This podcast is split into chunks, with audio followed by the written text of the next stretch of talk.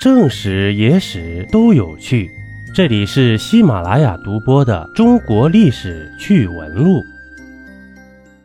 咱们接着上一集呀，接着聊。随着辽国不断的衰败，同时新生的金国又是虎视眈眈。北宋采取联金伐辽的策略，出动大军北伐辽国，统帅自然是童贯这位著名的军事家了。但不料啊。辽军虽然早已不复当年之勇，但对付宋军还是绰绰有余的。童贯大军很快就遭遇了惨败。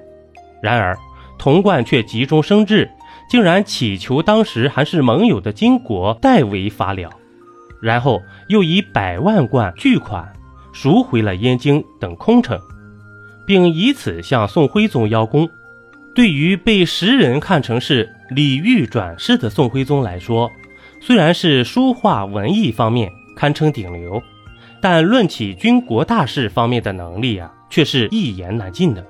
而在这个时候，童贯这个军事家却一举完成了收复故土的壮举，对于徽宗来说，意义自然特殊又重大。徽宗大喜过望，不久后呢。就落实了当年神宗皇帝的遗训，加封童贯为广阳郡王。这样不仅证实大宋皇室金口玉言的信用度，更是向天下彰显徽宗一朝完成祖先遗愿的赫赫武功啊！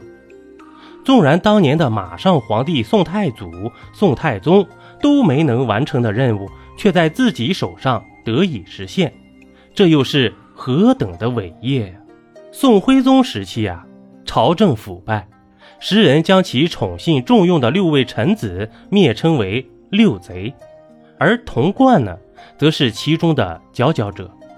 宋徽宗从始至终对童贯都是宠信有加，不仅加官进爵是家常便饭，而且徽宗总是给童贯压担子，将一些一出风头、能立大功的任务交由其办理。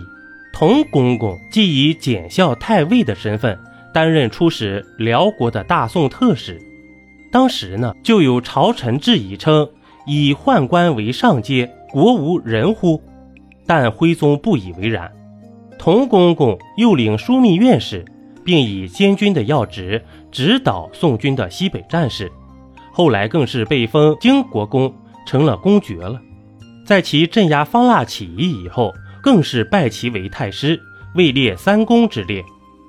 此时的童贯可谓位极人臣，再向上进步，恐怕也只有封王了。而童贯呢，最终如愿以偿的成了当朝的王爷，也正映射了宋徽宗对童贯超乎寻常的宠信与厚爱啊。童贯收复燕云十六州，从而被封王。从头到尾都是一场自欺欺人的丑剧和闹剧，时人对童贯的厌恶痛恨由来已久。比如当时的太原镇守张孝纯就当面痛斥童贯，平生童太师作几许威望，及林氏乃续缩未设，凤头鼠窜，何面目复见天子乎？就连普通百姓也用。打破桶泼了菜，便是人间好世界。这样的民谣来发泄对童贯的不满，但也应该清楚地认识到，造成这一切真正的罪魁祸首，却正是最高统治者宋徽宗赵佶。而就在赵佶君臣为收复故土弹冠相庆之时，金国却由此清楚认识到宋朝虚弱腐朽的本质。不久之后。就大举南下侵宋，面对岌岌可危的局势，赵佶自然不愿意和其前世李煜一样做亡国之君，而他的做法竟然是传位给太子赵桓，也就是宋钦宗，自己呢则乐哉悠哉地做起了太上皇。临危受命的宋钦宗登基之后啊，立即开始清算徽宗一朝的乱臣贼子，童贯呢自然是难逃一劫。先贬官后发配，直至被斩首示众。这位不久前还神气活现的王爷，也得到其应有的下场了。尽管钦宗试图力挽狂澜，但终究还是不敌汹涌而来的金国大军。靖康之耻的悲惨结局也就在所难免了。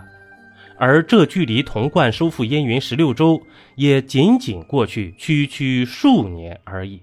一杯故事，一口酒，这里是历史绞肉机，我是金刚经。本集播完，感谢收听订阅，咱们下集呀，不见不散。